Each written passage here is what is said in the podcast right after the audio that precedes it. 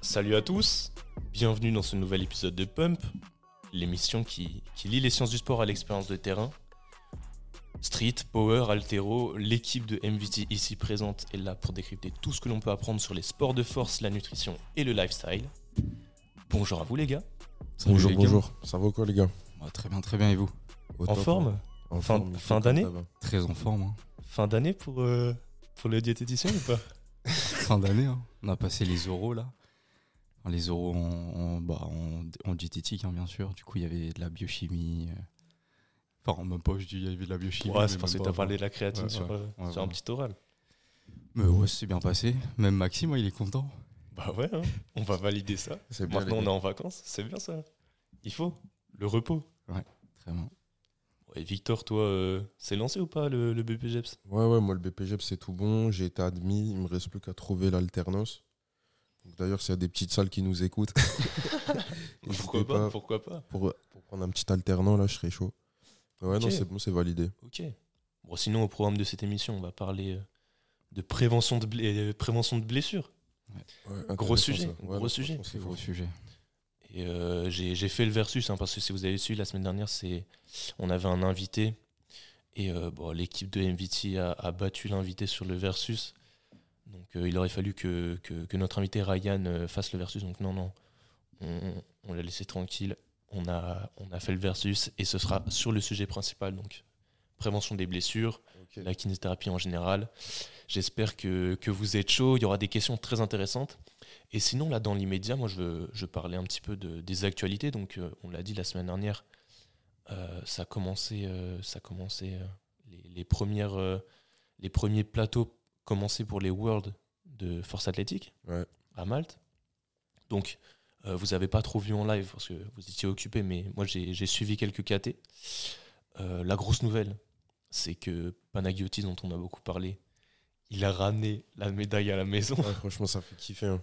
Bravo à lui, bravo à lui. Et j'ai pu en discuter avec, euh, avec certains et, et ça fait plaisir parce que euh, ils n'étaient pas sûrs qu'il puisse revenir à un, à un haut niveau comme ça. Ils pensaient vraiment que 2021 c'était son prime et qu'il n'allait pas réussir à revenir à- À à- tel niveau. à- au top niveau, à, à rattraper, à, à rattraper le, le retard et même se confronter au, au standard toujours plus exigeant. Donc euh, Panagiotis qui a fait 705 kilos de total. Punaise. Il y a Moins deux mecs. 66 en plus. Ouais, c'est ça, il est en moins de 66 hein, pour rappel. Il y a deux mecs comme ça qui ont réussi à faire plus de 700 de total euh, en compétition internationale, euh, dont lui. Donc euh, il, repro- enfin, il, re- il re- réitère l'exploit, c'est c'est incroyable. Euh, pour rappel, il a fait 247,5 au squat. C'est une médaille d'argent, mais techniquement il est ex aequo avec euh, le, le- le japonais qui, qui a fait cette barre juste avant lui. Il a fait 172,5 au bench. Punaise. Et ça, c'est une médaille d'or. Et euh, au deadlift, il a fait 285. Et c'est sa deuxième barre. Il faut savoir que euh, ses concurrents ont tous les deux raté euh, leur deuxième barre et leur troisième barre. Sauf le japonais, il a réussi sa deuxième barre, mais la deuxième barre était plus basse. Donc euh, jusqu'au dernier passage de, de ses concurrents qui étaient beaucoup plus forts, enfin beaucoup plus forts, qui étaient plus forts que lui au deadlift, euh, il aurait pu se faire prendre la, la première place. Donc c'était vraiment un beau match à regarder. Incroyable. Si jamais vous voulez revoir un petit peu la, la confrontation de ces trois athlètes-là, je vous invite à suivre la chaîne YouTube White Lights Media. Qui, euh, bah, je vous ai montré une vidéo, euh, Battle of the euh, 90 93, c'est il reprenait les, les moins de 93 euh, avec Chance Mitchell, etc. Ah oui, la, bataille, rappelle. etc. C'est pas trop mal monté et puis ça, ça montre bien la tension qu'il y avait en compétition. Donc euh, ils ont fait une vidéo sur les, sur les moins de 70, je vous invite à aller voir ça. Et sinon, si on se concentre un petit peu sur, euh, sur d'autres performances françaises, on a, euh, on a Priscilla Bavoil qui a, qui a fait sa médaille d'or, qui est revenue. Et c'est, elle rejoint le, le club très restreint des athlètes qui, qui, ont, qui, ont, qui sont championnes du monde, champions du monde dans deux catégories différentes. Parce qu'il faut savoir que là, elle était en moins de 69, alors que d'habitude, elle est en moins de 63. Donc euh, bravo à elle. Euh, pas loin derrière elle, on a Clara Perrault, une junior, qui, il faut savoir, euh, Lia, elle est super forte au squat. Elle a fait euh, 211,5 au squat, alors que Clara fait que 182,5. Euh, mais Clara bat l'IA sur tous les autres mouvements. Ah ouais. Euh, elle fait 5 kilos de plus au bench. Elle a 120 au bench, euh, Clara. Et d'ailleurs, c'était un record de France. Et euh, elle a fait 222,5 au terre, il me semble. Fort. Donc, euh, ouais, Clara, très très grosse performance aussi. Elle fait troisième euh, parce que le, le squat, ça pêche un petit peu. Euh, mais sinon, dans l'ensemble, c'était une très très belle compétition. Malheureusement, euh, pour les gars, euh, que ce soit Nicolas Perrault, euh, Paul Ramboville, euh, SBD Forever, Corentin Clément, Ah oui, il a Euh, fait quoi euh, là, c'était euh, lui, il a fait cinquième, il me semble. Euh, ouais, c'est il, il est dans une caté très relevée, Quel KT déjà Euh, moins de 105. Ah ouais Ouais, ouais. Euh, et sinon, c'est aussi. euh, J'en j'en parle souvent parce qu'il est souvent, il, il était champion du monde avant. C'est Antoine Garcia, la, la plus, cat- plus petite catégorie, moins de 59, Ah oui, j'ai vu. qui, euh, qui, a fait, euh, qui a fait cinquième ou quatrième, qui s'est euh, un petit peu euh, écroulé par rapport, euh, par rapport à la concurrence. La concurrence l'a bien rattrapé. Euh, et aussi, l'autre événement, c'est que Taylor Atwood, grande figure du powerlifting euh, international, a été battu. C'est la première fois depuis 2017 qu'il ne fait pas une médaille d'or. Ah ouais. Taylor Atwood, c'est le champion des moins de 73. C'est un monstre de travail et c'est une grande figure dans, dans le powerlifting. C'est quoi sa nationalité? C'est un Américain. Américain. Et euh, il, a fait, euh, il a fait médaille de bronze seulement, entre guillemets. ça reste quand même une, une très très belle Ouais, non, performance. hein. Si- S'il fait que des médailles d'or depuis 2017, franchement, c'est un monstre. Mais donc, c'était ça l'événement. Il s'est fait battre par un, par un Suédois junior qui a un, un, un soufflet de terre incroyable. Et pareil, les, les, les, les passages de ces athlètes-là sont, sont intéressants à re- re-regarder. Donc voilà pour les Worlds. Et sinon, moi, je voulais vous parler d'une petite perf euh, d'un d'un athlète qu'on aime bien, dont, dont Trésor parle souvent. Je sais pas si vous avez vu passer ça. Est-ce que ça vous parle si je dis 360 kilos? Non Ça doit être Euh, euh, Stanley, Luskov, ouais, Stanley. Stanley, Ah ouais. Stanley qui a fait 360 kilos au Ouais, squat. squat, hein. Et pour, euh, pour ceux qui se souviennent, on a déjà parlé du record de France au squat. hein. Euh, il, il est détenu par un, par un autre athlète euh, dont j'ai perdu le nom, mais qui, qui avait fait 350 en compétition. Ça veut dire que là, techniquement, c'est un record de France non officiel. Ouais. Donc, euh, on espère qu'il sera capable de reproduire cette performance en compétition. Et... Il l'avait aussi, mais non officiel. Bah, soulevé terre, il l'a fait en compète. hein. Le plus gros soulevé de terre de France, il l'a Ah fait. ouais Il l'a fait Il, aussi il me semble qu'il l'a fait au championnat de France. Mais donc, euh, ouais, ça, ça fait plaisir de voir que euh, cette KT, là, les, les plus de 120, euh, arrive à toujours plus repousser les, les limites. Même au développé couché, hein. il a fait, euh, je crois, 230. Ah ouais? Ah, ça, j'ai pas vu. Ouais, c'est Ouais, c'est un impressionnant. monstre. hein. C'est impressionnant. fou. Donc, euh, ouais, on soutient nos, nos- c'est athlètes français. Grosse force à, à Stanley si tu passes par là. Il fait du tempo à 170 quand même. Ouais, non, c'est un monstre. c'est- un monstre. Euh, et sinon, pour finir ces actus, dernière information, vous suivez bien euh, Aubin? Ouais, Bien sûr. bien Oui. sûr. Il a fait la collab. Ah, c'est pour ça. Ah oui, j'ai Je vu. comprends. Est-ce que vous avez vu passer sa, sa nouvelle collaboration? Avec une marque Marque de de bière. bière. Goxoa Beer. Est-ce que vous avez regardé ce que c'était? Ouais, donc Je c'est regardais un petit peu. ouais. c'est des bières vitaminées, non D'après ce que j'ai vu? C'est une bière isotonique. Ouais, Donc, voilà. je me tourne vers le diététicien. Est-ce que tu peux nous expliquer, comme si on était des, des enfants, euh, ça veut dire quoi ah, Qu'est-ce que ça, De quoi ça retourne en fait une boisson isotonique? Bah, je crois que c'est par rapport à, euh, à l'équilibre un petit peu osmotique. C'est par rapport à ça. Ouais, c'est ça. Bon, du coup, un, un enfant n'a carrément pas compris. je saurais pas comment ouais, c'est compliqué. Mais euh, bon, c'est quoi l'intérêt pour, euh, pour les sportifs, les boissons isotoniques? Adapté au pH, Ouais. Mais bon, bon pour l'effort. pour moi, ça dépend quel sportif, on va dire. Peut-être à la Oui, sûr. d'endurance, peut-être ça serait intéressant pour le street lifting. Je, Quand il y a des grands enjeux de ouais. réhydratation, je vois pas forcément l'intérêt. on est d'accord. Bon, on en a déjà parlé, hein, mais nous, euh, sport de force, muscu, si vous vous concentrez sur de l'eau, à la limite, vous avez des entraînements longs, vous prenez euh, des sucres, euh, dextrose, euh, maltodextrine, etc. Pourquoi pas Ouais. On l'a déjà dit. hein. La, la sudation, le- l'enjeu de réhydratation, la déplétion glycogénique n'est pas assez importante pour euh, qu'on vous recommande ce genre de choses.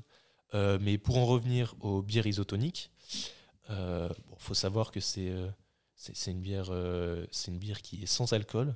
Donc là, je me tourne vers notre buveur.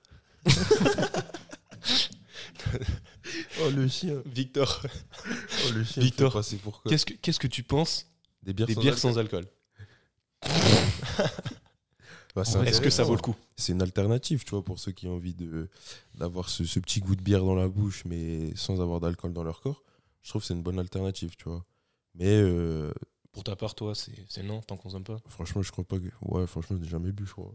Ouais, enfin, si, moi j'ai déjà dû goûter vois. des trucs, Voilà, mais non, non, c'est pas, c'est pas dans, dans mes choix, dans mes préférences. Bien Mais, sûr. euh, pff, Ouais, S'il y a des gars qui sont vraiment enfin, accros, j'allais dire non, mais qui, qui aiment vraiment le goût de la bière et qui veulent Ouais. boire de la bière sans, sans que ça impacte leur récup ou Bien leur sûr. performance, pourquoi pas? Ouais, non, parce que ça vient un peu de l'idée reçue de la boisson un petit peu post-effort. Ouais, voilà. Mais surtout que lui, il véhicule ça un ça, peu dans ses stories. Mais en vrai, c'est bien ça. Ah Après, il y a certains bienfaits, fait- parce que je crois que c'est riche en polyphénol, bière sans, enfin, même bière avec alcool, mais du coup, si on enlève l'alcool, ça pourrait être potentiellement intéressant. Pourquoi c'est intéressant les polyphénols Bah, c'est plus par rapport à tout ce qui est euh, radicaux libres, si je me souviens bien, dans mes souvenirs. C'est quoi les radicaux libres? Les radicaux libres, ça permet de, de lutter contre, l'oxygène. ouais, ça permet de lutter contre le, le stress oxydatif. Bah, le vieillissement cellulaire, tout simplement. Ok, Ouais. d'accord. Voilà. Ok, ok. Donc voilà, euh, petite découverte. Bah, c'est bien, ça Goxoa fait des Moi, j'ai Euh, une si question, jamais Max. vous voulez tester, euh, foncez. Imaginons, il te propose une collab. Est-ce que tu, tu serais partant ou pas, toi? Non, moi ça, me- ça me correspond pas, ça me parle pas. Je, Ok, ok. Ah, je- bah, non, non, normal. c'est- pas pour moi. Mais euh, c'est pas pour autant que je j'aime pas le projet ou Ouais, non, je recommande franchement. pas. Non, franchement, s'il y a des gens qui, qui aiment boire de la bière et qui veulent avoir ce semblant de goût, même si je doute que ça fasse vraiment euh, le taf par rapport à quelqu'un qui est un vrai buveur de bière. Ouais. Mais encore une fois, pourquoi pas? Pourquoi pas? Le projet est intéressant. Donc euh, si Non, jamais ça cool. vous intéresse et que, pareil, vous, vous aimez beaucoup la bière et que vous voulez faire une petite transition vers ce genre de choses, pourquoi pas Ça, C'est c'est intéressant de savoir que ça existe. C'est intéressant d'essayer. Donc, Bien sûr, euh, bien sûr. et ça sponsorise. euh, enfin, Nous- je nous sais pas trop le- les termes de, de- Ouais. du, du contrat, mais en tout cas, il bosse avec Aubin, un grand athlète de street lifting. Mais là, d'ailleurs, vous avez vu en ce moment les stories des mecs qui font du street, là C'est incroyable Ouais, le, ouais, c'est vrai qu'il y a un le niveau, niveau, là, en ce moment. Élevé. hein. Franchement, Ouais, moi, j'aime bien lire les commentaires de ces posts-là parce que tu vois toute l'équipe de street lifting Ouais, de ouais, France qui s'envoie de la force. Franchement, ça fait kiffer. Et quelques mecs qui disent Wow, le niveau en France, il est fort. T'as vu, on est trop fort. hein. Ouais, franchement, C'est franchement, c'est c'est chaud. Chaud. Pour les championnats du monde et tout, là, ça va être incroyable. Ça va être kiffant. Ouais, bah, on, on pourrait essayer de caster ça en direct, Ah, ce serait incroyable. faire un petit peu de, Ah, ce serait de commentaires. J'avoue. Pourquoi pas? Je lance l'idée comme ça, À retenir. affaire à suivre, on verra. On verra. Bon, si on en vient à notre euh, sujet principal, prévention des blessures. Prévention des blessures. C'est quoi une blessure, les gars? Bah, une définition euh, toute simple. Déjà, c'est une blessure, ça respecte le modèle euh, bio, biologique, psychologique et social aussi. Et c'est tout simplement, en termes, on va dire, plutôt physiologiques au niveau des tissus, ça va être, bah, en gros, la somme des contraintes externes qui va être beaucoup plus élevée que la capacité interne de l'individu, donc des tissus. Et du coup, dès lors que cette capacité va être dépassée, en général, ça va soit créer une lésion ou tout simplement une douleur ou une ouais. blessure. Même si les douleurs, bon, c'est multifactoriel et c'est beaucoup plus compliqué. Il n'y a pas forcément toujours cette corrélation entre blessure et douleur. Ouais, ça, on l'a déjà Ouais. dit. Il faut bien le rappeler, c'est important. Du coup, c'est pas parce que vous avez mal que forcément votre tissu est lésé. Et euh, Ouais, si vous vous intéressez un petit peu au sport de force, vous avez forcément vu passer les dramas autour du soulevé de terre et Bien du délivre de rond. Et on voit bien qu'il y a des gens qui ont des hernies et qui pour autant n'ont pas de douleur. Ouais. Et à l'inverse, des gens qui ont, qui des, des- des grosses douleurs et qu'on n'arrive pas à expliquer Ouais. avec, euh, avec l'imagerie médicale. bien sûr. Bon, moi, la petite définition que j'ai trouvée, c'est que euh, bah, l'Université de Gen- de Genève définit ça comme étant euh, un phénomène à l'origine d'un arrêt d'au moins trois jours de l'activité sportive. Et c'est effectivement dû à, à une, à une surcharge. Ça peut toucher l'articulation, les muscles, les tendons, les ligaments ou encore les os. Euh, même si tu as parlé du, du modèle biopsychosocial, euh, euh, nous, on va plutôt aborder cette, cette notion d'atteinte physique. Mhm. Euh, on peut classer les blessures en plusieurs types. Il y en a quatre. Est-ce que vous savez à peu près ce que ça, ce que ça peut être?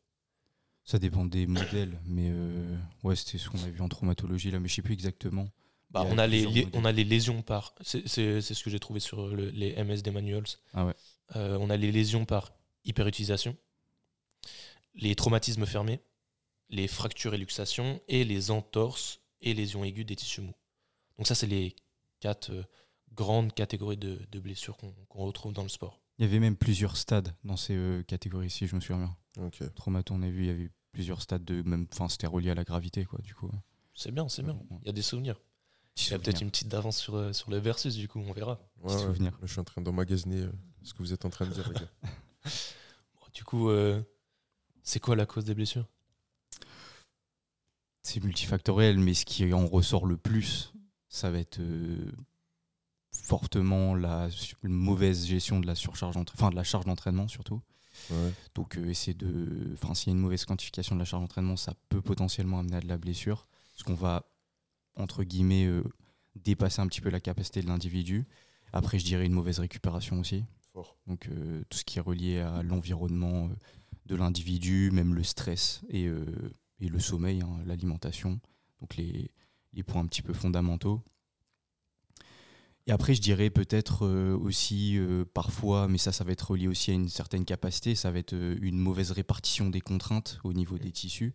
Lors d'un mouvement, je pense par exemple lors d'un sprint, s'il y a une, potentiellement une technique un petit peu, enfin même s'il n'y a pas de bonnes ou mauvaises techniques, mais parfois euh, en fonction des techniques, il peut y avoir euh, une adaptabilité qui va être un peu moindre pour l'individu et ça peut potentiellement euh, dépasser ses capacités et amener à, certaines, à certains voilà, pépins.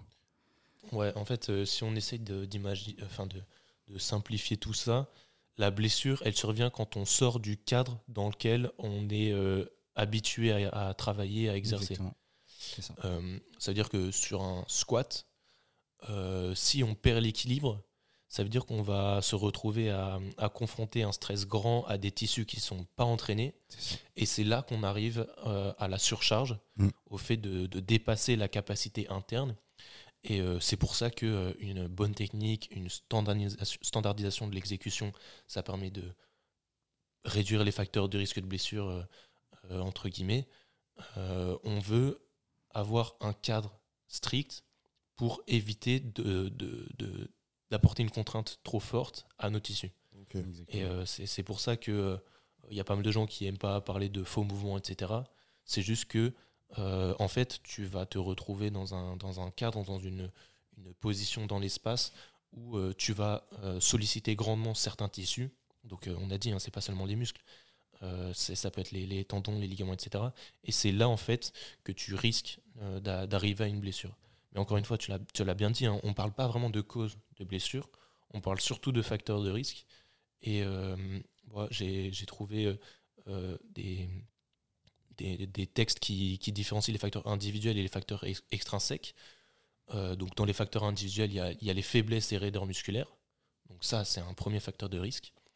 On a aussi la laxité articulaire, euh, des, antécédents de, de blessures, évidemment, euh, la désaction osseuse et euh, l'asymétrie des membres. D'accord. Donc ça, c'est les, cinq points qui, qui sont un- individuels pour chaque, chaque personne, chaque patient. Ensuite, dans les facteurs extrinsèques, on a les erreurs d'entraînement. Donc ça, ça c'est ce que j'ai un, un petit peu décrit. hein. Il y a aussi les, les efforts sans récupération suffisante. Bah, tout, tout ce qui va vraiment dépasser les, les- la, la capacité de, de- de travail, de récupération. On a les conditions environnementales. Le bon exemple, c'est euh, de, de se dire qu'il y a des gens, il y a des coureurs qui ont des blessures euh, simplement parce qu'ils courent sur des trottoirs qui sont penchés. Ah oui. Euh, en fait, euh, la, la topographie des villes veut que l'eau s'écoule bien dans, dans les caniveaux. Donc euh, certains trottoirs sont penchés, voire fortement penchés. Et euh, si tu cours toujours sur le même trottoir, c'est-à-dire que tu vas avoir un Ah pied oui, en, d'accord. en, en pronation, l'autre en, en supination, c'est- ça va déséquilibrer un petit peu la, la charge qui, qui est appliquée à, à tes tissus. Et euh, ça, ça peut induire des blessures. Donc, deuxième facteur extrinsèque. Et l'autre facteur extrinsèque, extrinsèque qui peut être euh, mis dans les conditions environnementales, c'est euh, les caractéristiques de l'équipement.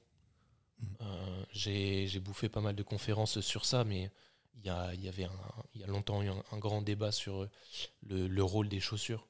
Altéro ou- Non, Non, dans la course à pied. général. course à pied, Ok. Dans la course à pied. Le rôle des chaussures dans l'apparition des blessures. C'est un sujet passionnant, c'est super Ouais. compliqué. hein. C'est- Il y, a- il y a beaucoup de gens qui disent que c'est c'est à cause des chaussures que certains sportifs se blessent. Et euh, euh, le, le, le mec qui, qui défendait sa, sa cause, un petit peu qui répondait aux questions à ce moment-là, il expliquait que fondamentalement, c'était pas la chaussure le problème, c'était que euh, le stress appliqué au tissu euh, dépassait les, les capacités de, de l'athlète et que euh, c'était en partie à cause des chaussures que le stress venait à, à varier et à être compliqué à, à appréhender. Donc voilà pour les, les, les, co- les- les causes, les, les facteurs. facteurs. de risque des blessures.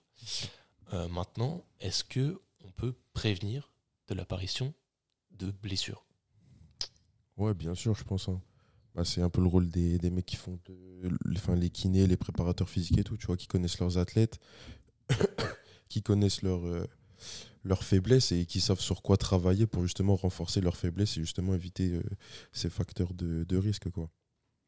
Moi, Ouais. je dirais que c'est compliqué.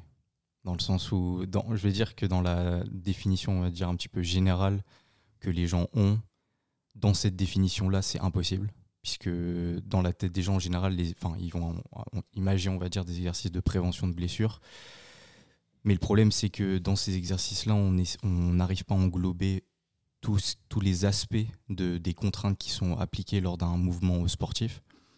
Du coup, parfois, ça peut être compliqué de se dire que, par exemple, euh, je vais prendre un mouvement tout simple parce que c'est vrai que c'est un mouvement qui est assez partagé. Par exemple, on va mettre euh, euh, un, un élastique hein, tout simplement au niveau des genoux pour, euh, à la limite, travailler euh, les, les rotateurs externes de hanches pour, entre guillemets, euh, faire la prévention- prévention de blessures sur le squat. Activer les fessiers. Ouais, ou ouais, dans ce, dans ce cas, dans ce cas-là, c'est vrai que si on se réfère par exemple à un squat, par exemple à une intensité assez importante, on peut, on peut quand même se dire que euh, en termes de production de force, il y aura quand même une certaine contrainte qui va être différente sur, euh, sur, les, sur les sarcomères, donc sur les, les, les, enfin, les protéines contractiles.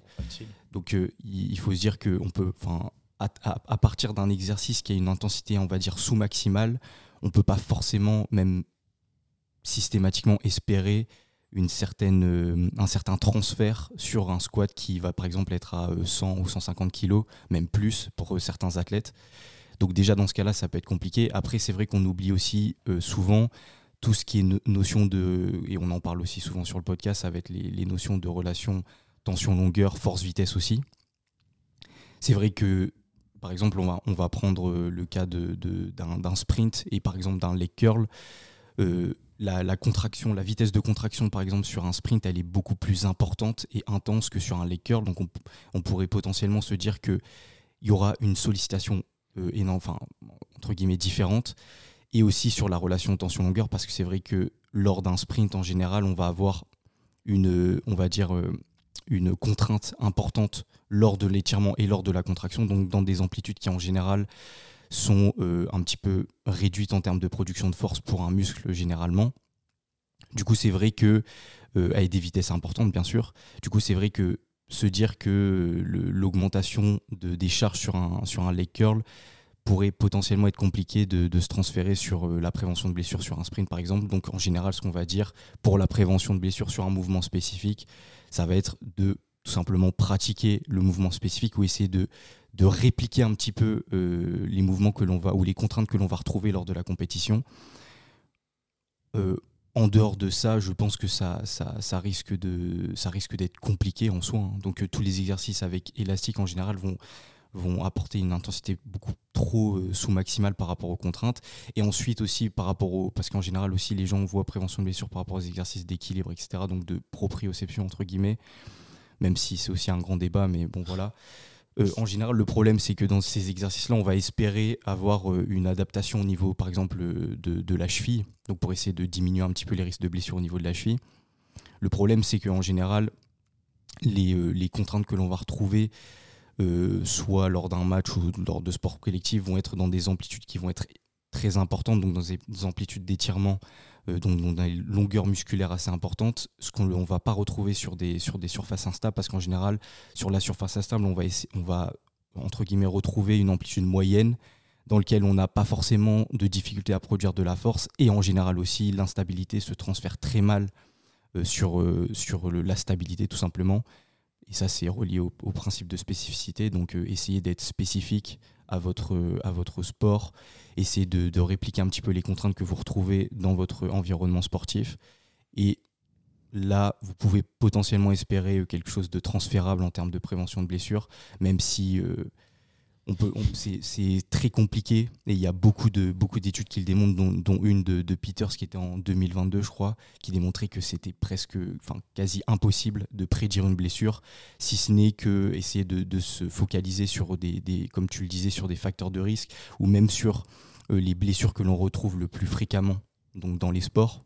Donc on va prendre par exemple le powerlifting en général, ça va être euh, les épaules, donc ça c'est la première euh, blessure, donc on retrouve notamment développé couché. Et après, en général, euh, si je me souviens bien, je crois que c'était les lombaires. Donc, Ouais. soit ça va être sur le deadlift, soit sur le squat. Mais admettons, euh, si au développé couché, si vous, si, entre, entre guillemets, on va dire que ces blessures-là vont arriver lors de- de- d'une intensité assez importante. Donc, vous pouvez pas espérer, euh, en faisant par exemple des rotations externes à l'élastique de moins, de moins de 15 kg, un transfert sur euh, la, la- Ouais. la capacité de force sur un développé couché à 170 par exemple. Donc il faut, enfin, il faut quand même être réaliste. Donc euh, c'est pour ça que je pense qu'il faut apporter de la nuance. C'est pas pour autant que c'est des exercices qui sont à jeter. Je pense qu'en termes d'activation musculaire, pré-effort, ça peut potentiellement être intéressant.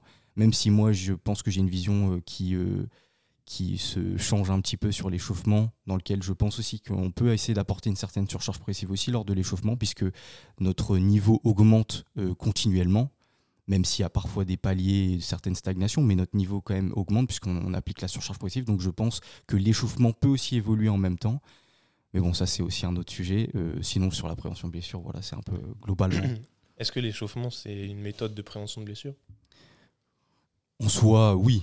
Ouais. Mais je dirais, euh, en fait, c'est vraiment le terme prévention qui est compliqué. Parce que Ouais, c'est- en fait, on l'a le- bien compris. on Voilà, c'est ça. Quand on parle de prévention, on, on sous-entend un petit peu qu'il y a prédiction. Et c'est vrai Ouais. que la prédiction n'est pas possible en soi, Ouais. Bah, si vous regardez dans le foot, il y a, y y des technologies, des moyens de fou qui sont mis en place bien sûr. pour essayer de prévenir des blessures, enfin pour essayer de, de prédire, vraiment, j'ai Ouais. utilisé le terme de prédire, prédire les blessures que pourraient avoir les joueurs, et ils se rendent compte que c'est impossible. Ils n'arrivent pas à avoir des Mm. données qui leur permettent de se dire là, il, va, il se rapproche d'une blessure. C'est impossible. Et mais moi j'avais eu ça, je trouvais que c'était l'étude la plus flagrante sur ça. C'est ils avaient euh, comparé euh, deux jumeaux, deux frères jumeaux, Mm. euh, qui avaient deux professions totalement différentes. Donc un qui était dans le bâtiment et l'autre qui était euh, dans les, enfin une profession dans les bureaux, donc qui était, euh, on va dire, relativement assis toute la journée. Et ils avaient essayé de, de, de, enfin entre guillemets, de prédire un petit peu les blessures de chacun. Ils s'étaient dit que dans le bâtiment, comme il y avait une surcharge qui était assez importante en fonction des, des charges portées, potentiellement le, le- comment dire le, enfin, le, le, le- le frère jumeau allait avoir potentiellement plus de blessures. Et en fait, au final, ils se sont rendus compte que enfin, c'était impossible. Même à l'imagerie, ils avaient, ils avaient Ouais, Il n'y a aucune règle deux- qui ouais, s'applique dans ces cas-là. voilà. C'est-à-dire qu'on peut se dire que celui qui a le plus d'activité physique, il va se blesser, Ouais. mais techniquement, c'est celui qui s'entraîne le plus et qui a vraiment un ça. cadre sur euh, la, la- la- la- le- l'utilisation de, de ses muscles, de ses, de ses membres, de ses articulations, alors que la personne qui s'entraîne pas du tout, même si elle s'éloigne de risque parce que euh, on, on se dit qu'elle fait rien euh, physiquement et elle, prend pas de risque, Ouais. en fait, c'est peut-être elle qui est la plus prédisposée ça. à sortir de son cadre habituel. Et encore une fois, on l'a dit, hein, Exactement, ouais, ouais. la blessure, elle survient quand on sort de notre cadre, euh, pas d'expertise, mais le, le cadre dans lequel on est habitué à travailler, à s'entraîner, à exercer notre force, etc. En plus, ça, c'était relié surtout au, au mal du dos. Et en vrai, il s'était rendu compte, même si les imageries sont remis en cause aussi, mais il s'était rendu compte qu'à l'imagerie, euh, il n'y avait aucune différence euh, en, termes de, en termes de structure. Même si euh, le, le, le- enfin, le frère qui était dans le bâtiment avait quand même une structure osseuse qui était un peu plus importante. Donc il s'était dit qu'en fait, au final, c'était pas aussi évident. Parce que c'est vrai qu'il y avait quand même ces idées reçues de dire ah oui, tu travailles dans le bâtiment, tu vas forcément avoir mal au dos. Et au final, on se rend compte que c'est pas aussi évident. Et puis ça, ça, ça met de la nuance aussi entre douleur et blessure, mais Ouais, ça ouais. on l'a déjà rappelé. Donc euh, voilà. D'ailleurs, c'est l'occasion pour moi de rappeler que faire du sport, c'est faire de l'activité physique, c'est bon pour les os. Il y a des gens qui ont du mal à l'entendre, qui le, qui le comprennent pas bien. Ouais. Mais euh, appliquer une contrainte à, à son corps, c'est, ça va pas induire seulement des adaptations euh, musculaires, comme euh, certains peuvent le croire. Donc, euh, si vous avez des problèmes, euh, des problèmes osseux, je dirais, n'hésitez pas à, à comprendre un peu euh, ce qui vous manque au niveau activité physique. Ça peut résoudre pas mal de problèmes. Donc, prévenir de certaines douleurs. Ça, je pense qu'on peut, Oui, ça va on bien. peut sûr. dire un peu moins, enfin, Ouais. sans que ce soit trop tendancieux. Euh, mais sinon, pour la, pour la, moi, je voulais rebondir sur un point que tu avais dit, c'est par rapport au bosu. Vous voyez ce que c'est le bosu? Vas-y, réexplique vite fait. Le bosu, c'est le. demi-ballon de yoga Ah bleu oui, utilisé en kiné. Euh, L'utilisation qu'on a du bosu, t'en penses quoi? C'est pour la proprio et tout, ça, non? Ah, mais justement, même le terme proprioception, ouais, il est, il est mal compris, je pense. il est mal compris. ouais. Il y a des gens qui parlent de proprioception quand euh, euh, on met juste en jeu l'équilibre. Ouais. Alors que la proprioception, c'est la capacité à savoir Se où ses membres, où, Ouais. c'est- où c'est- où nos membres, où nos leviers se situent dans l'espace. tu vois. Ok, ok. Mais du coup, l'équilibre est un, on va dire un, Une branche. une branche forme. de la proprioception, mais ce n'est pas de la proprioception. C'est juste une branche de la proprioception. Et du coup, euh, faire du, du squat sur un bosu euh, pour euh, du pistol squat sur un bosu pour euh, travailler la proprioception? Moi, en fait, je pense que le, Bosu- le bosu, il s'est mal, mal immiscé dans les, les- les pratiques de, de certains kinés, certains préparateurs. Le bosu, c'est intéressant s'il y a un déséquilibre entre deux membres. Si ta jambe gauche est plus forte que ta jambe droite et que du coup, si tu fais un squat sur sol dur, euh, il y a un déséquilibre qui se prononce, travaille sur bosu. euh, ça, va, ça va te forcer en fait à, à égaler les forces que tu mets euh, à gauche et à droite Ok. ça, c'est l'utilisation. On est, on est sûr, enfin, on, est on, on- on a bien compris que c'était utile. Euh, après, les histoires de, de réception sur, euh, sur sol euh, instable, machin, tu, tu, en as déjà parlé. Ça, ça perd de son sens dans la mesure où c'est pas des contraintes qu'on retrouve dans l'activité Ouais. physique. Et puis, il faut. Là, je vais en profiter quand même de, de remettre un petit peu de contexte. Ça, c'est un documentaire donc sur Arte qui est très intéressant sur la proprioception. Il parle même de sixième sens. Et on remarque que c'est pour ça qu'il faut vraiment essayer de recontextualiser les choses. Il y avait une, personne âgée qui, était, euh, qui, avait justement un manque de repères pro- proprioceptifs. Et on s'est rendu compte que, en fait, ça, euh, ça impactait sa vie euh, globale, sa vie générale. C'est-à-dire que même tout simplement essayer de repérer, c'est-à-dire qu'elle était dans un bar, le simple fait de prendre son verre, et ben ça l'a limité. C'est-à-dire qu'elle ne savait pas où était sa main dans l'espace. Ah oui. Alors que, en fait, c'est juste pour faire comprendre que la proprioception, c'est même lorsque vous marchez, si vous n'aviez pas vos repères proprioceptifs, donc vos mécanorécepteurs qui vous permettent d'avoir Ouais. ces, euh, ces, euh, ces messages qui vous renseignent donc sur votre position dans l'espace, en fait, vous devriez regarder vos pieds. Tout le temps. C'est-à-dire que tu devrais regarder tes pieds pour savoir exactement où, où tes pieds sont dans l'espace. C'est-à-dire que là, pour, si tu prends ta bouteille là actuellement, parce que tu as ta bouteille qui est à gauche, Victor, Ouais. Là tu vois, tu la prends sans regarder ta main, c'est parce que- que tu, tu sais à peu près où tes, tes membres sont dans l'espace. En fait, ils, ils ont remarqué justement que cette personne-là, en manque, enfin en, en déficit de repères proprioceptifs, elle, elle était vraiment impactée Et sur tout ça. c'était dû à quoi ça euh, Pourquoi elle avait autant de manque euh, comme ça naturellement? C'était, euh, je sais plus exactement, faudrait que je regarde, mais, euh, mais ouais, elle avait un énorme déficit. Genre, tous ses mécanorécepteurs étaient déficitaires. Ok. Et, euh, et donc, vraiment, le simple fait. Même, il- je me souviens, je crois qu'il lui avait mis une feuille avec un point noir. Ça veut dire que, euh, bon, même pour nous, ça pourrait être compliqué, mais euh, on va dire que elle, juste pour mettre le doigt sur le. Sur le enfin, le point noir était gros quand même, tu vois. Ouais. Donc, euh, c'était quand même relativement facile, mais même pour elle, c'était compliqué. Ok. C'est-à-dire qu'elle avait vraiment perdu, on va dire, une partie vraiment globale de ses, de ses sens dans l'espace, tu vois. Donc c'est pour ça que se réduire un petit peu la proprioception à de l'équilibre, euh, non. Enfin, bien sûr que son... C'est une mauvaise compréhension voilà. de- Ok, d'accord, d'accord, d'accord, ok. Ah, c'est intéressant, franchement. Ouais, merci pour cette petite aparté. Mais euh, si on revient sur les blessures, Ouais, non, mais c'est pas grave, hein, c'est très intéressant. Mais si on revient sur les blessures, euh, on l'a dit, l'entraînement, ça constitue un, un protocole pour prévenir de certaines blessures.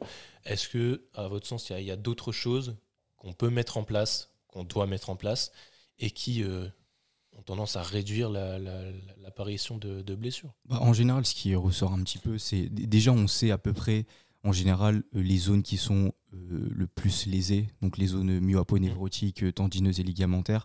En général, ça va être sur des, muscles qui sont euh, biarticulaires. Donc en général, on va retrouver ça sur les ischio-jambiers, par exemple. hein, dans les sports collectifs, c'est un, un, c'est un muscle qui est voilà, relativement touché. Ouais. Et en général, ce qu'on remarque sur ces muscles, c'est qu'ils sont peinés, tout simplement. Donc ça, c'est plus par rapport à l'orientation des fibres, par rapport à l'axe euh, du muscle, tout simplement. Euh, du coup, en gros, ce qui se passe, c'est que sur ces muscles peinés, il va y avoir une capacité de production de force qui est reliée à vos sarcomères en parallèle. Bon, ça, je pense que ça va être assez abstrait, mais euh, du coup, pour cette terme de production de force, ça va être intéressant. Mais ce qui va en général manquer sur ces muscles-là, ça va être tout ce qui est sarcomère en série. Et on, sait qu'en général, les sarcomères en série sont un petit peu le reflet de, l'ajout de fascicules. Et l'ajout de fascicules, c'est un peu cette capacité à, euh, à, produire de la force et même à, être, à résister un petit peu à un étirement assez euh, important. Et en général, on sait que euh, les blessures euh, arrivent dans des amplitudes soit d'étirement importantes dans, dans lesquelles le muscle a une production de force limitée. C'est même la majorité des cas. Du coup, ce qui pourrait être intéressant pour ce qui est euh, ajout de sarcomère en série, donc de fascicules, ça va être tout ce qui est excentrique rapide. On sait que c'est des méthodes qui marchent très bien sur ça. L'excentrique lent aussi, mais l'excentrique rapide, donc c'est le plus, le plus intéressant. Donc, quel exemple on pourrait donner euh, Je pense à peut-être un nordique. Je sais pas si ça parle aux gens mais c'est à la limite on vous tient les, un leg curl au poids de Ah corps. oui, oui, voilà un leg curl au, poids de corps. Donc euh, on vous tient les, les, les chevilles et vous Et on descend. basculez laisse vers l'avant et le but c'est voilà ce serait euh, bon aussi euh, en termes de, de capacité aussi de l'athlète donc essayer de faire ça progressivement. Donc euh, je dis pas de passer directement les- à l'excentrique rapide euh, directement puisque c'est vrai que c'est très contraignant. Mais du coup essayer d'avoir une surcharge progressive de passer par exemple de l'isométrique dans une amplitude euh, assez importante donc dans, dans une longueur musculaire importante après peut-être potentiellement passer sur de l'excentrique lent et ensuite de l'excentrique rapide pour avoir cette surcharge progressive. Donc là c'est juste un exemple euh, à titre indicatif. Mais euh, du coup voilà hein, ouais l'excentrique rapide c'est déjà une bonne piste. Après il y a tout ce qui est effort euh, pliométrique aussi qui peut être intéressant. Ouais, pour les structures tendineuses. ouais voilà. Moi, j'ai envie de parler de la mobilité. Bien sûr. Aussi. Bien sûr. Parce bien sûr. que par définition, la mobilité, c'est euh, étendre sa capacité, euh, enfin l'am- l'amplitude dans laquelle euh, on est capable de produire de la force, Mm. dans l'amplitude dans laquelle on, on est, on est fort. Donc ça permet d'étendre le cadre dans lequel on est à l'aise et dans lequel on peut, on peut contrôler et ne pas avoir de blessure. Si on revient sur cette notion de cadre dans lequel... après en soi c'est parce qu'on dissocie les choses mais en soi tout est potentiellement mobilité Qu'est-ce que tu veux dire par là Bah, dans le sens que la mobilité, c'est juste, euh, comme tu l'as dit, c'est juste cette capacité de production de force dans des grandes amplitudes articulaires. Mhm. Donc en soi, on pourrait dire que même en fonction de nos, nos disciplines sportives, mais nous on va prendre dans le street lifting, si tu fais un squat profond, c'est en soi de la mobilité. Ah mais oui, c'est clair. C'est ça. Mais Donc les ça- mouvements, les mouvements euh, généraux, on va dire, euh, spécifiques des sports, sont potentiellement des, de, de la mobilité, puisqu'on Ouais. produit de la force dans des amplitudes assez grandes.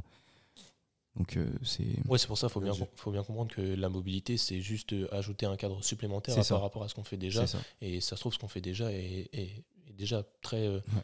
très, très intéressant par rapport à ça, au regard de, de certains sportifs qui euh, n'explorent pas toutes ces amplitudes-là. C'est ça. Donc euh, nous, dans notre cas, euh, bon, on fait pas tous du squat euh, en fond. pleine amplitude.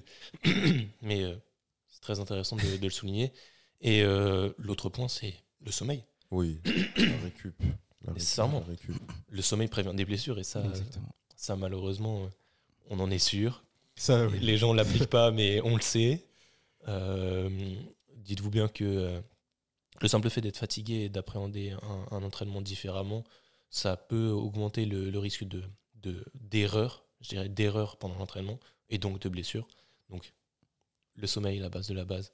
C'est ça qui vous aidera à prévenir la, la majeure partie Et des je dirais aussi un, un dernier point, c'est par rapport à la.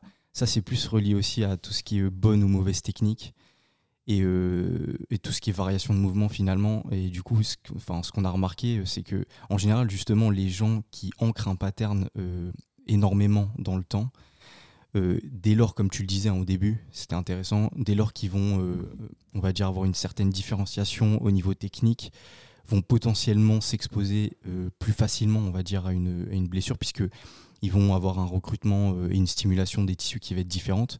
Donc, c'est vrai que parfois, ça peut être intéressant aussi dans une planification, essayer de- d'avoir des variations qui permettent de stimuler un petit peu les tissus dans des amplitudes un petit peu différentes, même si dans nos sports de force, on a tendance à beaucoup standardiser Ouais, ouais, les choses.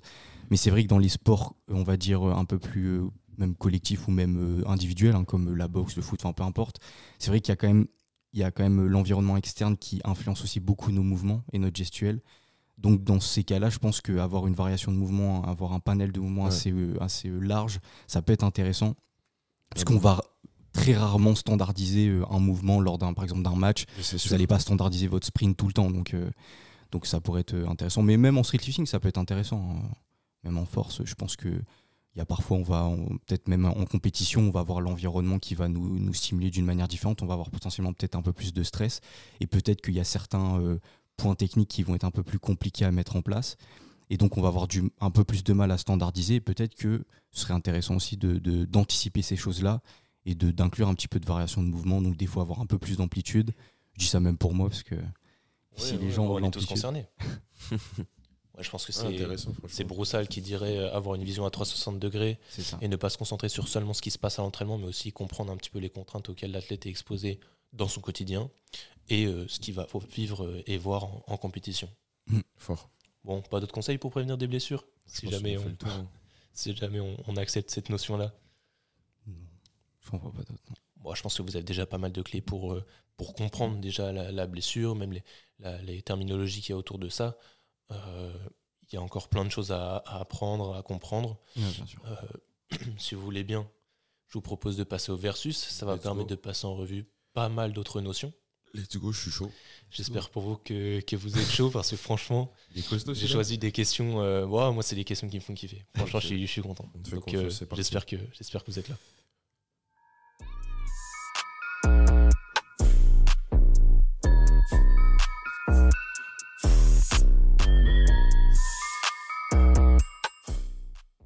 Bon, les gars, vous savez, hein, moi, quand j'organise des versus, j'aime bien avoir euh, des questions un peu, un peu différentes chacune d'elles euh, par rapport à, à la réponse que j'attends. Donc, euh, en général, j'ouvre le bal. j'ouvre le- Ah, il n'y a, il y a aucune question sur l'équipement. Mais non. Il n'y a Ça change. aucune question sur l'équipement. Dommage. Euh, en général, j'aime bien ouvrir le, le bal avec une question culture G C'est parti. pour essayer de situer un petit peu les choses. C'est parti. Je vais cacher l'ordi parce que Trésor, c'est un tricheur. Aucune culture. Bon, les gars, du coup, la question, c'est par rapport à la kinésithérapie. D'accord. Qui, enfin, pas qui, non, c'est trop compliqué ça. Quand a été introduite la notion de kinésithérapie? Du coup, ça s'apparente un petit peu à un au plus proche. Moi, je dirais, euh, pour moi, ça va être euh, Ah, sait. tout ce qui est entre deux guerres ou au niveau, de- ouais, au niveau des guerres mondiales. Pour moi, ça me paraît logique. Ok, ok. Ah, Euh, mais je sais, je sais pas. Je dirais première guerre mondiale. hein. Ok. Pas à ce niveau-là. Peut-être je un petit peu après. Donc toi, tu, tu dis pas de date, tu dis juste une, une période. Ouais, ouais, je. je- Bah, ouais. Bon, on connaît les dates. quand même. Moi, je dirais. euh, Première guerre mondiale, Victor. Non, non, non, mais moi, je dirais que c'est un peu plus tard, je pense. Mais je vois ce que tu veux dire, mais Tu moi, je pense que c'était plutôt euh, tout ce qui est médecine et tout, vraiment. euh, Ah ouais, ouais. Tu vois, je pense pas que la kiné, ça, c'était encore. euh, Ah, tu penses que la kiné, ça arrive encore plus tard? ça arrive un peu plus Quelle tard. période à peu près? Je sais pas, moi, je dirais dans les années 70, un truc. Mais vraiment, tu vois, en mode précis, tu vois. Parce que moi, tu vois, je me dis que comme il y avait, euh, en fonction bah, voilà, des, des problèmes des gens et même de, enfin, de, des, des événements de la guerre, je pense qu'il y avait des pertes de fonction et je pense qu'à ce niveau-là, les Ouais. kinés pouvaient euh, essayer de. Mais je pense pas que c'était un problème sur lequel on. Ouais, je sais se pas. focalisait vraiment à ce moment-là. tu vois. Ouais. Enfin, je sais pas, on va voir la, Ouais, la ouais. réponse tout de suite. Maxime. Euh, Oh, les gars, vous en êtes loin. hein. Ah, Ouais. c'était bien avant. Ah ouais, c'était bien avant. Ah ouais? Ah, donc, euh, Bon, pour rappel, hein, la kinésithérapie, c'est le traitement par le mouvement, ouais. tout simplement. Donc c'est c'est vraiment euh, simple comme méthodologie. Ça a été introduit en 47, en 1847, Ah, putain, j'ai cru Ça remonte, ça remonte. dans l'ouvrage du docteur Georgi. Euh, donc, euh, bon, pff, Il vient d'où, lui? Pff, aucune idée. Aucune idée. Non, ouais, par contre, ça aurait été intéressant de, Ouais. de trouver ça. Euh, je, je sais pas du tout. Et donc, c'est lui Et qui dans a- quel cas Du coup, enfin, dans quel contexte? Euh, bah, il, a, il a fait ça, il a publié ça dans un, dans un ouvrage et il parlait de traitement des maladies. Ok. Donc euh, c'est plutôt vieux comme méthode. Après, euh, à voir comment, comment ça a été développé plus tard. euh, Et genre de quel J'ai pas, j'ai pas épluché. Non, j'ai pas vu. Euh, j'ai pas épluché tout ce qui a été créé par la suite. Mais en tout cas, là, le, le terme kinésithérapie est apparu aussitôt que ça en 1847. Intéressant. Donc là, j'ai donné des points à personne, même si techniquement c'est Trésor qui était le plus proche. Vous étiez un petit peu loin du compte, donc pas de points. Let's go. Je crois que j'avais compté, mais ce, ce versus, il rapporterait 9 points. 9 points. Oh, punaise, ça c'est Non pas qu'il y ait énormément de questions, mais il y a des questions qui, qui valent cher. Ok. Euh, ok, donc un au plus proche, euh, si je parle de rupture distale du biceps, Ouais. ça vous parle? Ouais. Ouais. Blessure classique euh, en powerlifting? Ouais, mais biceps quoi Biceps. euh, Biceps. bah, le, le classique. Ok, ouais. Ouais, Non, mais Le classique. Je fais un peu le mec, mais. oui, parce qu'il y a biceps brachial et. non, c'est bien. c'est- moral. Ouais, oui, pardon. Rupture distale du, du biceps brachial. Ouais. Euh, combien de temps d'immobilisation a-t-on quand on fait une rupture du biceps, donc euh, à hauteur du coude? Moi, je crois que c'est. euh, parce que vu- Attends, rup- ah ouais, non, vas-y. vas-y. Moi, je dis, moi, je pense que c'est un bon euh, 3-4 mois. Ok. Mais Parce que j'avais vu un mec. Donc attends, sur pour, pour préciser, euh, immobilisation, euh, pas, pas euh, arrêt du sport, immobilisation, c'est-à-dire euh, sous attelle. Ah, Mais- ok. Ouais, attends, du coup, c'est rupture complète, totale. ouais, rupture. Ok. C'est rupture, c'est-à-dire Ouais, ouais. chirurgie. euh. Moi, j'ai un bail 6 mois dans ma tête, je sais pas pourquoi. Ah ouais? Moi, je pense que c'est un peu moins. 5-6 mois, je dirais. Le temps sous attelle. Attention, le temps temps, sous attelle. Ah, je dirais 2 mois. Deux mois. Ouais, Deux, pareil, trois mois, 2-3 ouais. mois, frère. Ouais. 2-3 mois. Ok, bah pour vous départager, va falloir parler en semaine, comme ça euh, vous êtes un peu différents. Bah, Non, tu sais quoi, moi, je dis 3 mois pile. 3 mois pile. Ok, 12 semaines, Ouais, Ouais, 12 bah, semaines. j'allais dire 12 semaines. bah, euh, 10 semaines. 10 semaines. Voilà. Ouais, elle est pour Trésor du coup. C'est 6 semaines seulement. Merde. 6 semaines. Putain, Par six contre- seulement. La reprise du sport, elle se fait en général 3 mois après Ah, l'opération. Ok. Ok. Donc 6 semaines d'attelle. Je vous avoue que j'étais aussi euh, surpris euh, de me rendre compte que... euh, T'as vu ça sur un post Insta ou? Euh, non, non, c'est un, c'est un médecin qui a, qui a écrit beaucoup de choses par rapport à ça. Ok, ok, ok. Parce que j'avais et qui, ouais, qui documentait tout- toute la chirurgie, toute la, la réhabilitation qu'il y avait autour de ça. C'est long quand même. Hein. 3 Ouais, 4 mois sans faire de sport. Parce que j'avais vu sur Insta, il y a un mec pareil, il s'était fait. euh, je crois que c'était une vidéo avec le Corona Gym et tout. Je sais pas si vous connaissez. euh, Ouais, ouais. muscu. Il avait fait une vidéo là-bas, il, s'était- il se pète le tendon euh, Ah ouais? durant la vidéo. Et euh, c'est un mec qui fait du bodybuilder, je sais plus son, son nom, tu vois. Enfin, c'est un mec qui fait du bodybuilding, pardon. Je sais plus son prénom. Ah, mais oui, je vois. Tu vois qui c'est? Euh, Un brun, un fort brun là. euh, et bref. Et Ah non, genre- attends, tu disais le biceps Ouais. ou le pec Non, le biceps. Ah le ouais, ok. biceps. Ouais. Et genre, en 3, mois, là, il avait perdu 30% de masse musculaire sur son bras gauche par rapport à son bras droit. Moi, c'était une dinguerie la différence quand même. Ça va vite. Hein. Ouais, ça va vite. hein. Sinon, l'exemple dont on a- fait du body on en avait parlé. Ouais, l'exemple dont on avait parlé là il y a quelques semaines, de trois semaines, c'est Dr Squat qui, euh, Ah oui, Qui oui, s'était oui, blessé. En compensation, là. Quand il faisait de la compensation. Ouais, c'est ça. euh, ouais. mais euh, qui s'était blessé juste en parant un squat. T'imagines, toi En fait, le problème, c'est qu'il s'était mal compris. Et encore une fois, bah, c'est intéressant de- d'en parler très brièvement, mais il s'était mal compris avec l'athlète qui, qui paraît.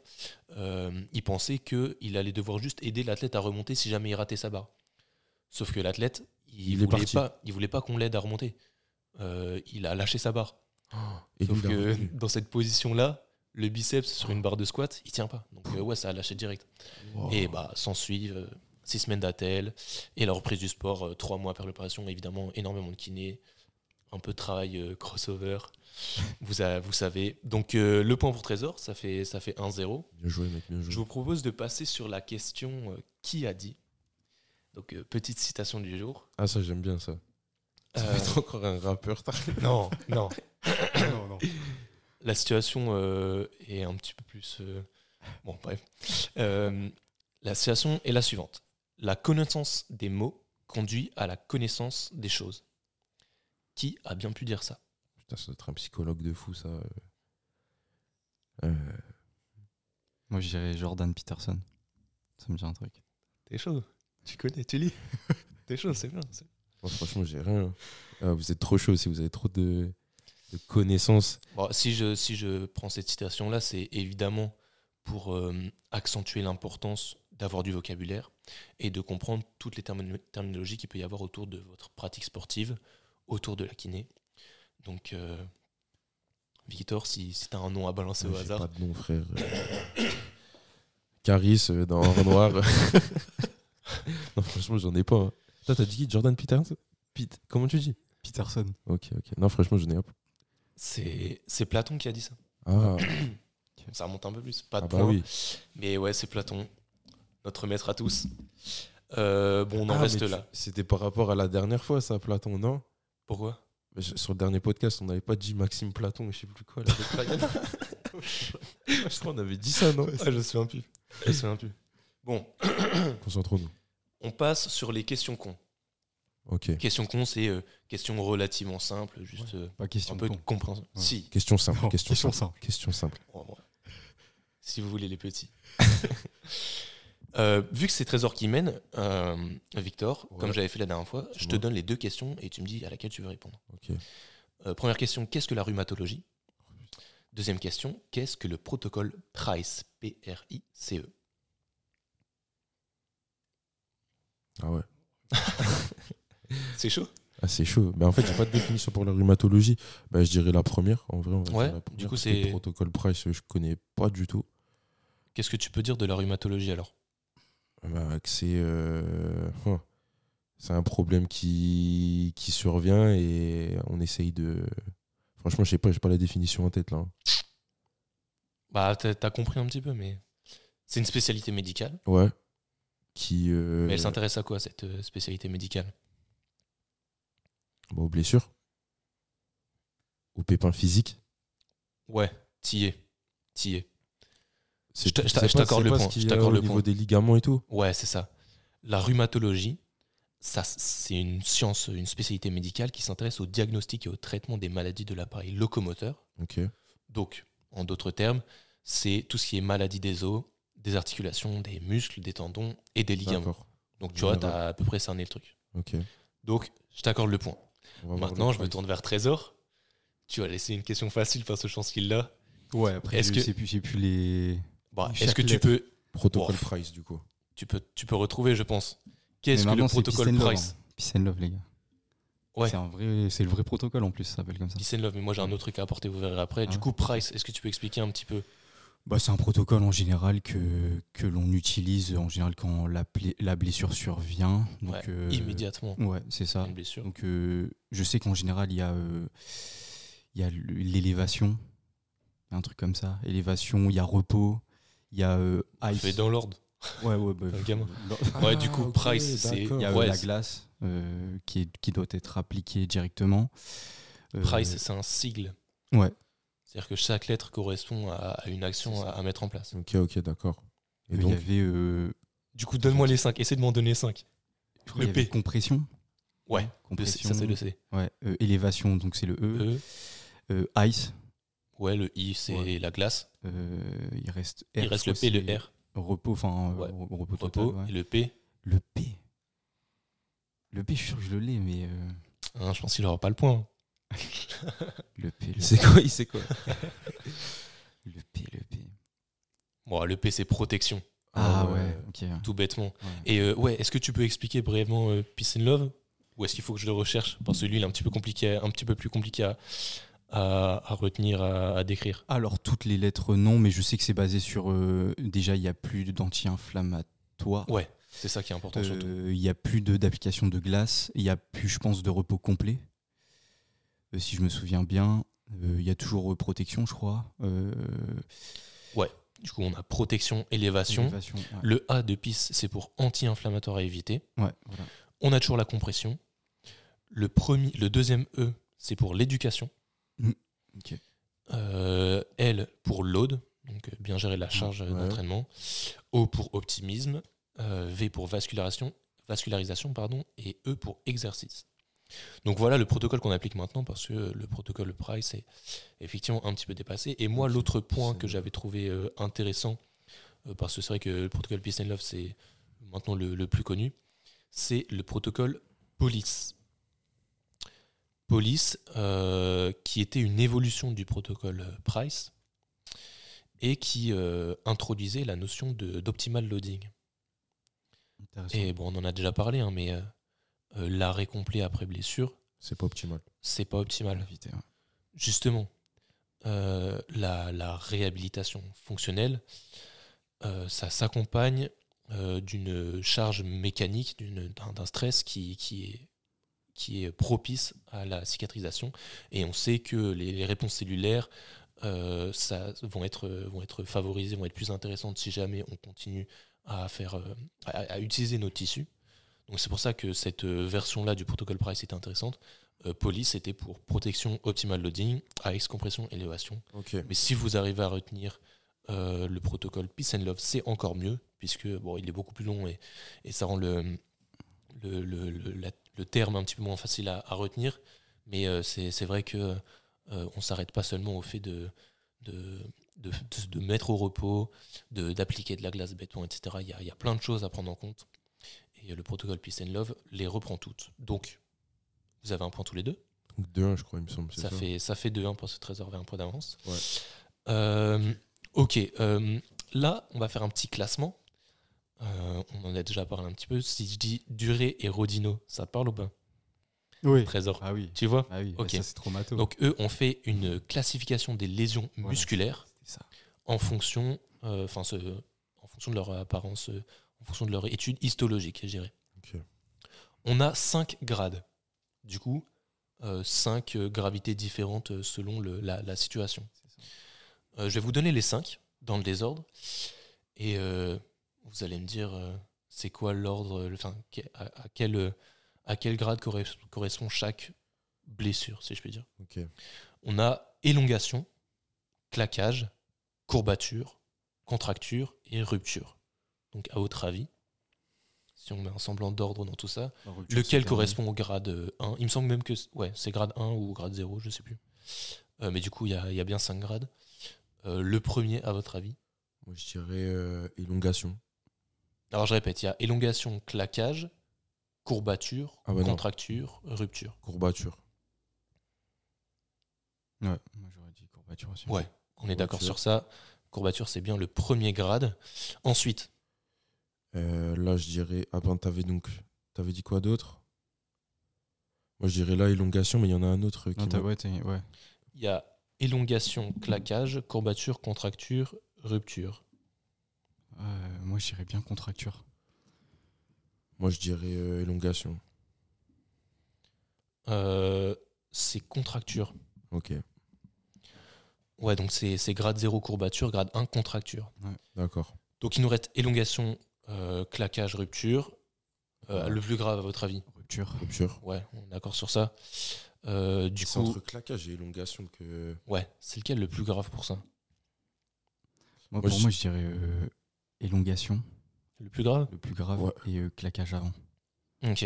Et toi, Victor, pareil c'est- pour le jeu, je vais dire l'inverse, mais ce que tu dis, ça me paraît aussi logique, donc euh, je sais pas. Ouais, bah justement, non, c'est l'inverse. C'est c'est bien l'inverse. On a dans l'ordre courbature, contracture, et après élongation, claquage, claquage, rupture. rupture. Ok. Donc voilà, hein, c'est c'est un, c'est un petit peu technique, mais euh, c'est bien savoir. c'est c'est ça les cinq grades euh, suivant la, la blessure, la- enfin la- l'atteinte musculaire.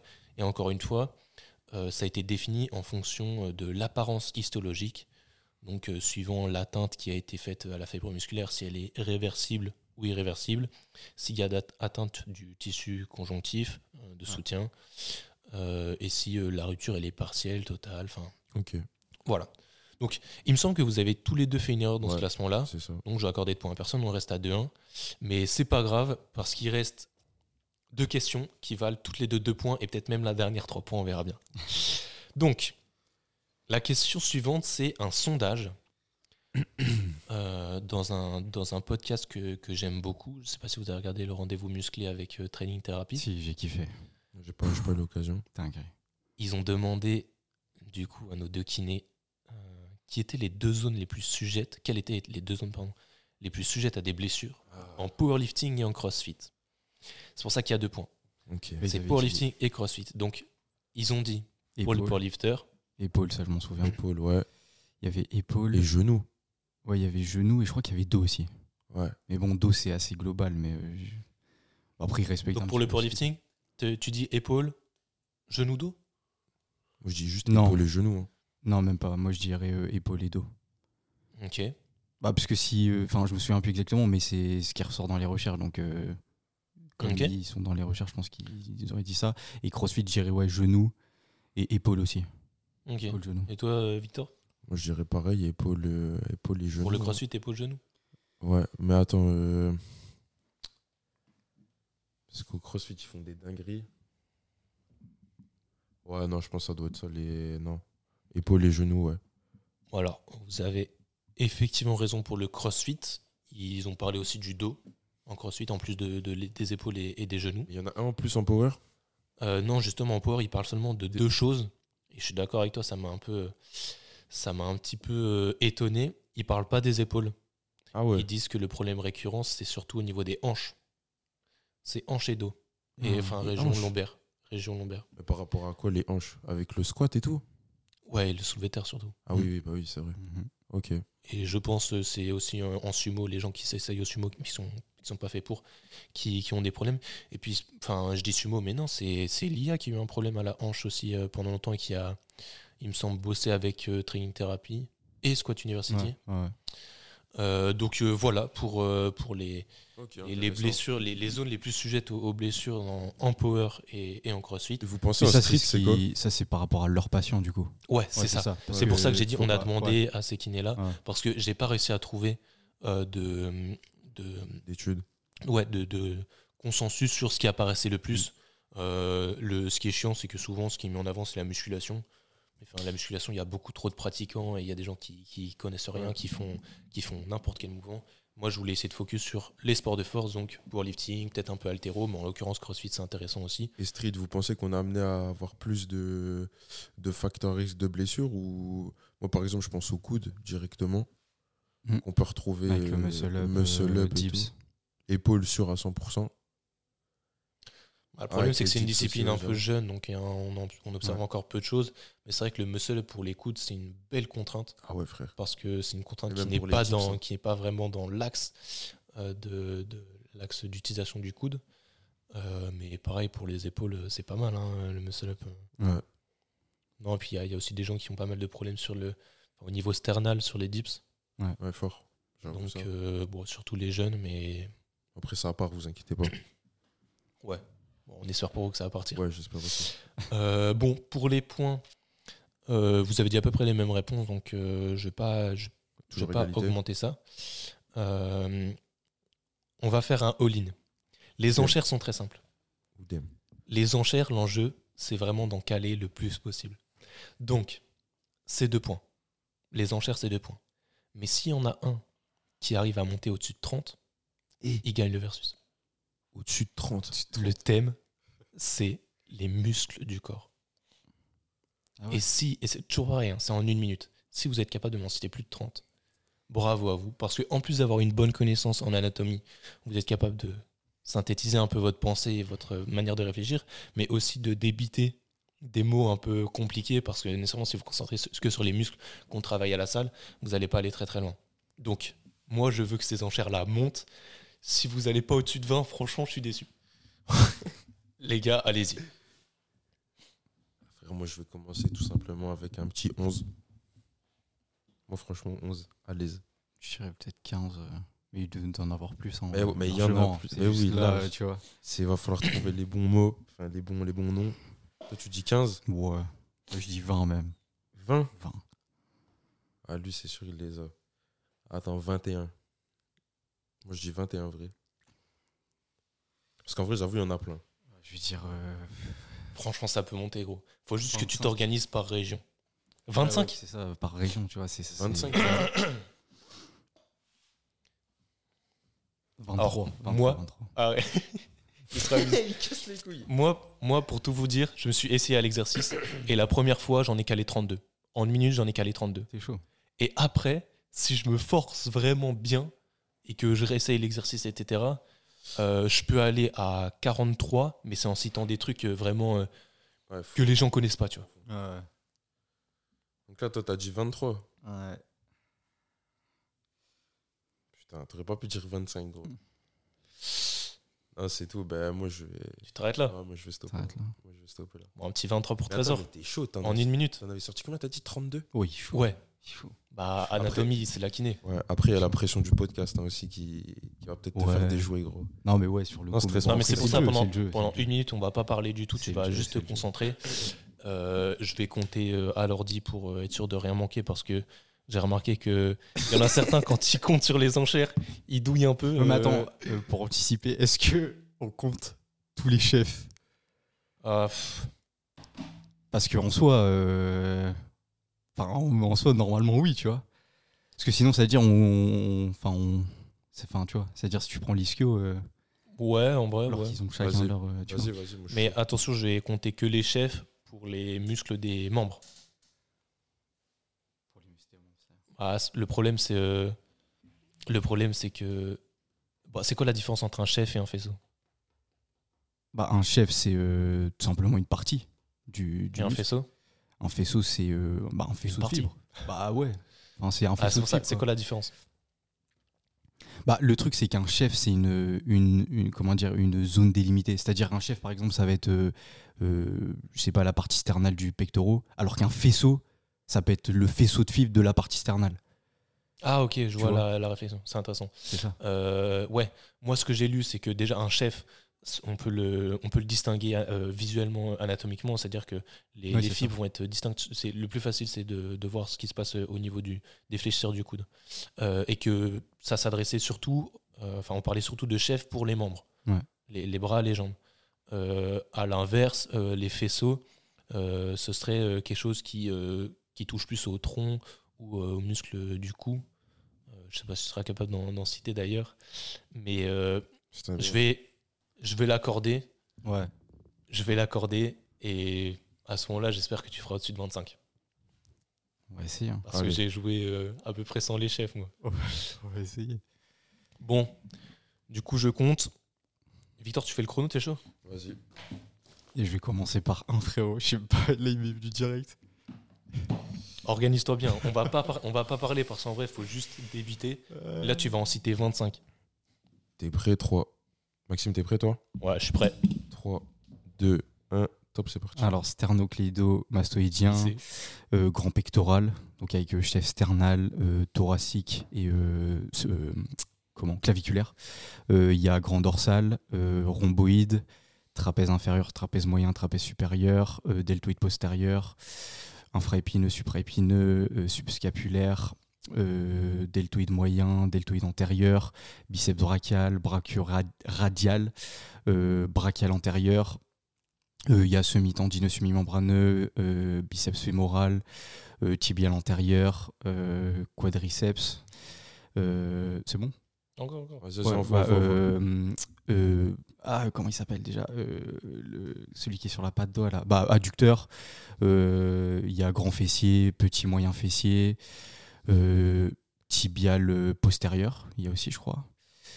Euh, euh, bon, il y en a d'autres. hein. Triceps. Triceps, ouais. Triceps Triceps. brachial. euh, ouais. Après, il y en a Ouais, du tout. Bien joué. Hein. Pas mal du tout. mec est bon, hein, franchement. Bon, attends, j'ai j'ai compté juste. euh, je tapais sur une touche, il faut que je compte. 3, 4, 5, 6, 7, 8, 9, 10, 11, 12, 13, 14, 15, 16, 17, 18, 19, 20, 21, 22, 23, 24, 25, 26, 27, 28, 29, 30. Bien ouais. C'est fort. Le boss, bien ouais. C'est fort. 30, ça est long. C'est Ouais. bien. Euh, tibial postérieur, j'ai un doute. Ouais, mais il- je sais plus comment il s'appelle. Parce que, ouais, mais parce que le problème, c'est que. Euh, mais il y a plein de muscles où c'est pas forcément genre. C'est pas parce qu'il y a un antérieur qu'il y a un postérieur. Ouais.